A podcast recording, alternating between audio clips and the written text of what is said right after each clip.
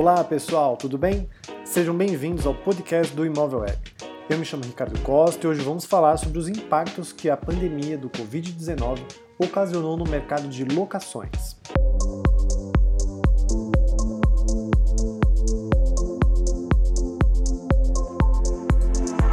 O Imóvel Web convidou a advogada Tatiana Guerra, especialista com mais de 15 anos de carreira em direito imobiliário da empresa Felsberg Advogados, para conversar com o Imóvel Web e apresentar os principais pontos de como lidar com o momento delicado da pandemia no que tange a questão da gestão de carteiras de imóveis de locação e a relação entre locador e locatário, onde avalia quais as melhores práticas e soluções para o segmento. Ouçamos agora o áudio para acompanhar esse debate. Pessoal, meu nome é Tatiana Guerra, sou sócia do imobiliário do Felsberg Advogados e estou aqui hoje para a gente conversar um pouco sobre as locações nesses tempos de Covid-19, que não estão fáceis para ninguém. Nós que trabalhamos com contratos imobiliários temos tido uma série de consultas de clientes é, acerca da continuidade do contrato, o que, que podem negociar por conta das dificuldades financeiras que estão ultrapassando nesse momento. E a gente está aqui para ajudar e para refletir. Claro que a gente já está aí com três meses, vamos dizer assim, de Covid, então não é um tema novo, naturalmente. É um tema que já tem sido muito debatido, mas as locações elas devem sempre ser trazidas à discussão novamente, porque sempre há algo a acrescentar, novas ideias para se ouvir, e é esse o intuito dessa conversa. Então, quero agradecer aqui o convite do Imóvel Web, principalmente o Ricardo Costa, que viabilizou essa conversa hoje. Apesar dos nossos problemas aqui de internet, vários é, contratempos, conseguimos finalmente fazer essa gravação. Então, é um prazer estar aqui conversando com vocês sobre isso.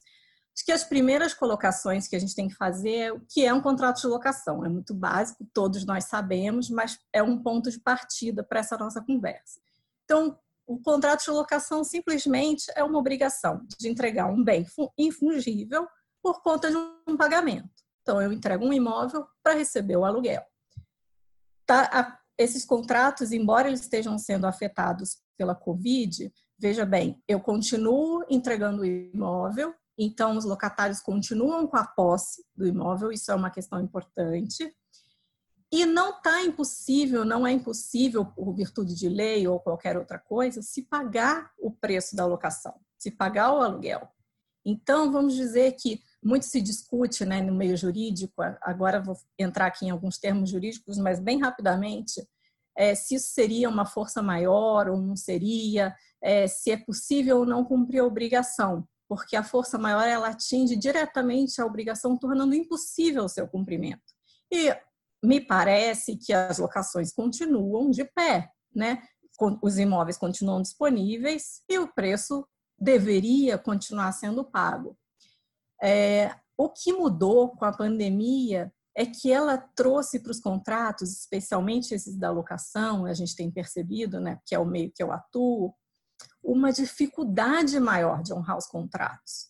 E é aí que entra uma outra teoria jurídica, né, um outro conceito, que é o da onerosidade excessiva, que parece que é o mais aplicável nesse caso. Ou seja, eu posso pagar o preço, continua sendo possível pagar, mas está muito difícil, está oneroso demais cumprir essa obrigação.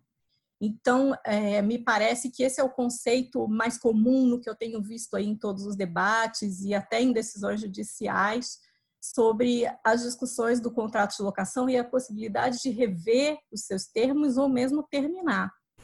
Quando a gente fala em impossibilidade de pagamento, que naturalmente é uma coisa que nós estamos vendo aí, estamos enfrentando, pessoas que perderam o emprego, é, empresários que tiveram a sua renda afetada, o seu faturamento, é, essa é uma questão que atinge o sujeito da obrigação, né? O locatário. O locatário está sendo diretamente atingido pela pandemia, não o contrato. O contrato continua sendo possível, mas ele está oneroso demais justamente por essa incapacidade da pessoa, do locatário, de honrar o compromisso como ele honrava quatro meses atrás.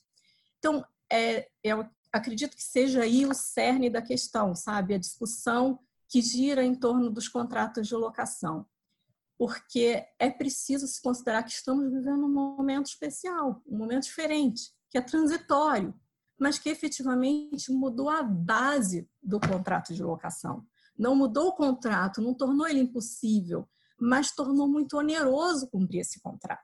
E é aí que vai entrar a nossa discussão, né? Porque diante de uma onerosidade excessiva, que é o termo que se impõe, é, eu preciso avaliar de que tipo é, de, de locações e mesmo de locadores e locatários eu estou falando. Então, estou falando só de uma locação residencial de uma ou de uma locação comercial?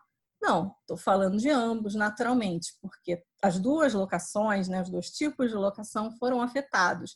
E da mesma forma, locatários e locadores. Locadores também foram afetados pela pandemia.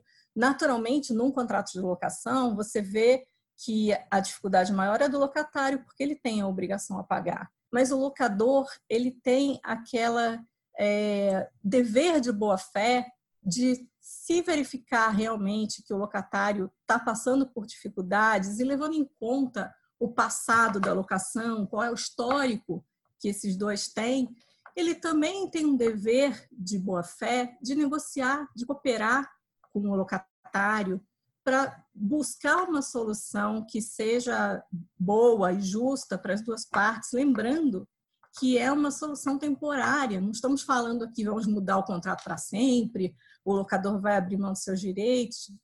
Não é isso, mas o locador precisa sentar, precisa ouvir o locatário. É, daí se impõe aquela discussão, né? Vamos para o judiciário, vamos, vamos brigar porque eu tenho direito de não pagar, eu perdi o emprego, eu tive minha renda diminuída, em que pese essas serem questões que a gente deve levar em consideração, não são causas para descumprimento contratual. Então, a solução desse conflito, dessa situação é, momentânea, ela precisa vir de um acordo entre as partes, de uma negociação entre as partes. o recurso ao judiciário deve ser assim a última alternativa. Por quê? Não só porque o judiciário já está lotado de demandas judiciais, mas porque o judiciário tem um poder muito limitado diante de questões de onerosidade excessiva. Ele não pode pegar um contrato e rever completamente seus termos. Não é para isso que o juiz está ali. O juiz está ali para responder a um pedido específico, e nesse caso o pedido tem que ser de uma revisão de um ponto específico do contrato ou do seu término. Então, será que isso interessa ao locador e ao locatário? É, vejam que uma parte, né, quando um juiz decide, sempre uma parte sai perdendo na relação.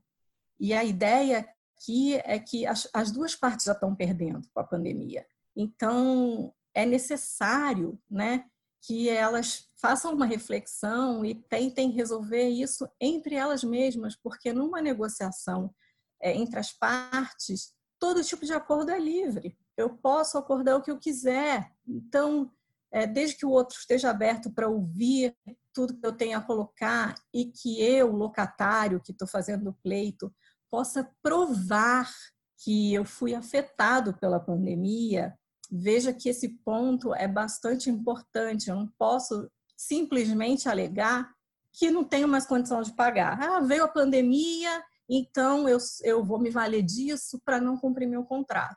Isso não está certo, porque isso é uma conduta é, não correta, não de boa fé com a outra parte. Né? O locatário efetivamente afetado, esse sim que poderia ter direito, vai, vai ter condições de provar que está oneroso demais cumprir o contrato.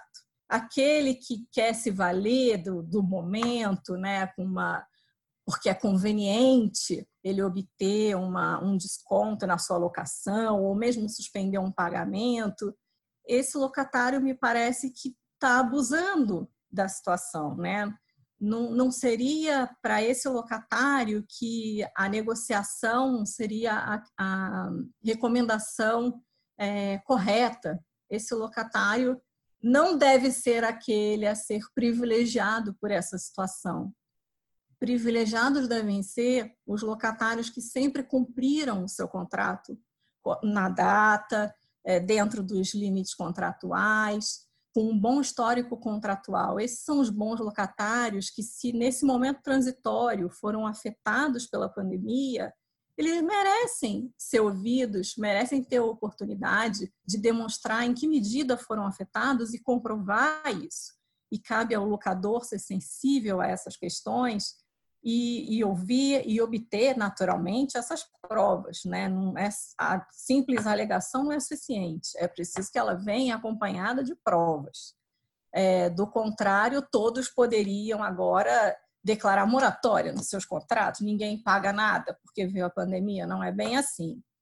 Então, cabe aos locatários sempre lembrar também que eles estão na posse do imóvel. Se eu tenho a posse do imóvel, eu tenho obrigação de pagar. Ah, mas eu não estou usando o imóvel, minhas atividades foram impedidas, eu não estou acessando, estou trabalhando de casa, como eu aqui, que estou de home office. Acontece que o imóvel está lá fisicamente, com seus bens, seus computadores, seu estoque, seus produtos. Então, tá, a, a obrigação do locador está sendo cumprida, ele está te disponibilizando o imóvel para uso. Há que se pagar o preço. E o que, que a gente tem visto né, nessas discussões judiciais, em vários questionamentos que a gente recebe de clientes, o que é razoável nesse cenário de pandemia se considerar em termos de negociação? Peço um desconto na locação, peço uma suspensão de pagamento, peço um desconto para ser pago futuramente quando cessar a pandemia. A verdade é que tem tido decisões judiciais para todos os lados. Tudo é, tem sido analisado e, na medida do possível, se concedidos pleitos de desconto, de suspensão de pagamentos. Suspensão de pagamentos, a bem da verdade, tem sido é, uma raridade, né? não é o comum. O comum que a gente tem experimentado aqui na área são os descontos de aproximadamente 30% do seu aluguel durante esse período com repagamento. E eu entendo que essas decisões que falam em desconto com repagamento, elas vêm justamente relacionadas à questão de que o preço continua sendo devido. Não foi a pandemia que impediu o pagamento. A pandemia gerou um ônus para a pessoa, para o locatário. Então, está mais difícil fazer o pagamento mas não está impossível. Então, esse pagamento, ainda que ele ser, haja um desconto nesse momento, ele deve vir a ser pago no futuro, quando cessar essa situação de pandemia e o locatário tiver em condições de pagar novamente a locação. Veja que a situação de deixar imóveis vazios não é boa para nenhuma das partes, nem para o locatário, nem para o locador. Para o locatário, porque certamente vai ter que encontrar um outro lugar para se instalar. E para o locador, porque ele também deixa de receber é, não só o aluguel, mas ele deixa de receber indiretamente né, o IPTU, ele deixa de ter esse ônus de ter que pagar o IPTU, de ter que pagar o condomínio, se o imóvel estiver dentro de um condomínio. Então, é, é uma questão realmente a ser analisada no caso a caso e a ser ponderada pelas partes. É, além das, de, dessas decisões do judiciário que a gente tem visto, de aceitar um desconto na alocação de 30%, com repagamento, é, a gente tem notado que a suspensão total do pagamento tem sido uma questão é, mais, como, como eu poderia dizer, não tão bem aceita, né? Em que pese isso poder ser discutido, como eu disse antes, entre as partes. Então, se vocês puderem aí aconselhar os seus clientes, a, a, todas as pessoas com as quais vocês interagem é, em relação aos contratos, seria de sempre buscar a negociação, sabe? Fugir do judiciário. Porque, como disse, o judiciário já tem muitas coisas, né, muitas demandas a resolver, e porque as partes conhecem melhor as, aquilo que elas podem suportar, conhecem os detalhes do seu negócio. E o juiz, ele não tem essa compreensão completa, né? Ele vai ouvir o que as partes vão levar, mas o locador e o locatário, eles experimentam essa relação no dia a dia.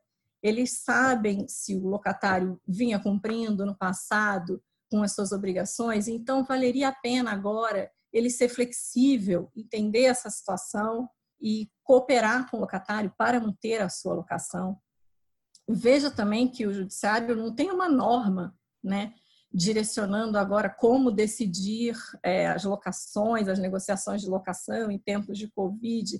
A gente tem aí um projeto que está para sanção do presidente, que é um projeto de lei do senador Anastasia, se não me engano, PL 1179, que trouxe um artigo só, então foi bem tímido na parte de locação, para tratar de locações em tempos de Covid. Especificamente, o artigo que consta do projeto de lei é um artigo que fala na impossibilidade de eliminar em despejo durante a pandemia.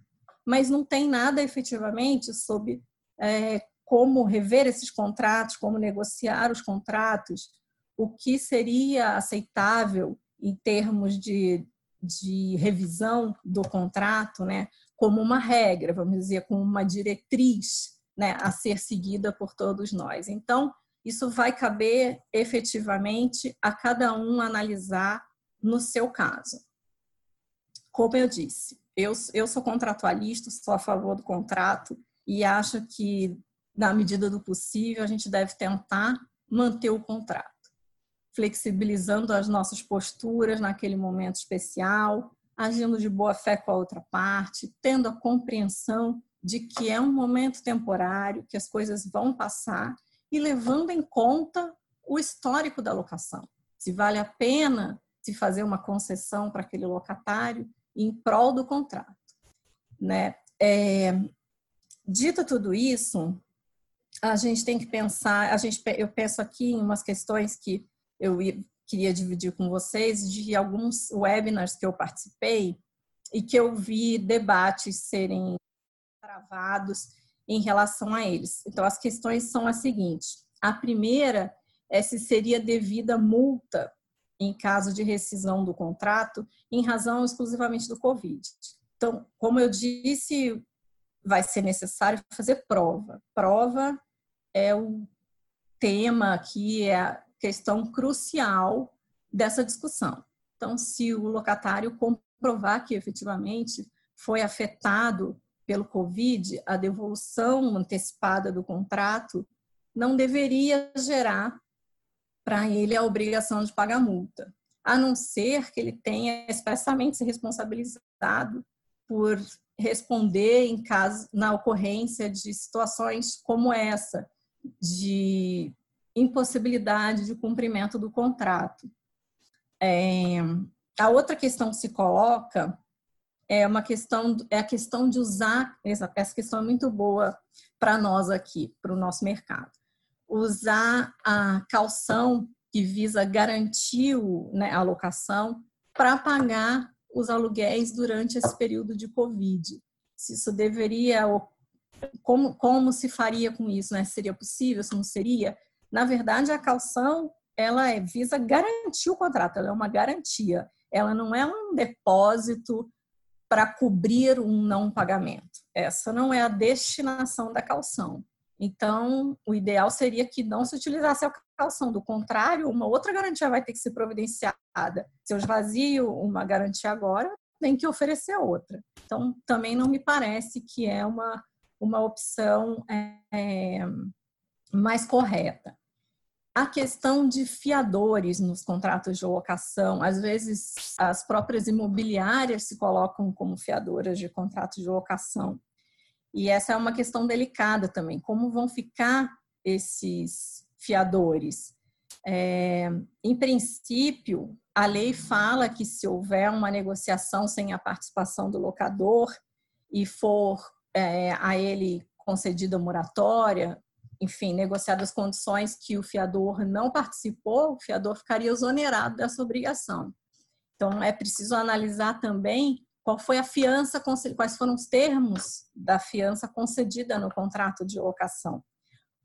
Porque pode ser que o fiador tenha excepcion... tenha na sua fiança, né, conste uma exceção a, a esses artigos do código, no sentido de eles não serem aplicáveis àquela garantia. Então, seria necessário se analisar a fiança específica, mas a regra seria essa. E imóveis que, vamos imaginar, eu quero devolver, mas preciso fazer obras para devolver o imóvel, como eu faço nesse tempo de pandemia. Agora, até que um tempo já se passou, as coisas estão se tornando um pouco mais flexíveis, mas ainda assim, obras em condomínio ou obras em imóveis, é, elas estão limitadas. Então, a, o ideal seria se fazer a devolução do imóvel e depois, mais para frente, quando fosse possível e cessasse toda essa pandemia, é, então se entrasse no imóvel para poder fazer as obras necessárias.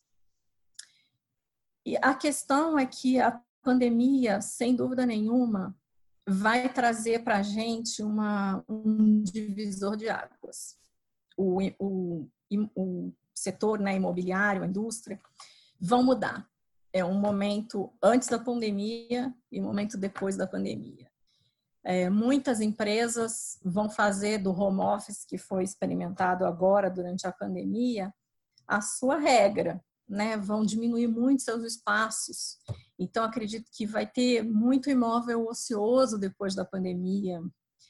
Os preços provavelmente vão cair, né? Porque diante da alta demanda, os preços baixam.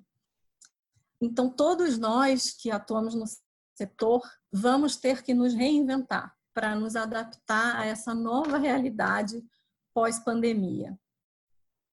De certa forma, isso é bom, porque o direito ele, ele é dinâmico.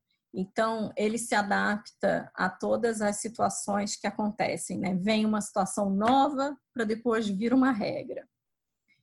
E quem sabe essa situação nova não vai nos fazer repensar várias questões que a gente nunca atentou para elas, porque nunca foi necessário é, se parar sobre elas. Como, por exemplo, a questão dos grandes espaços. Será que, um, vou fazer aqui um exemplo né, da, da minha área, um escritório de advocacia precisa de um espaço tão grande? A gente tem visto aí já um movimento na Faria Lima de escritórios, de, de bancos, é, de empresas que estão pensando em devolver seus imóveis, porque viram que o home office funciona e talvez não precisem mais de um imóvel tão grande.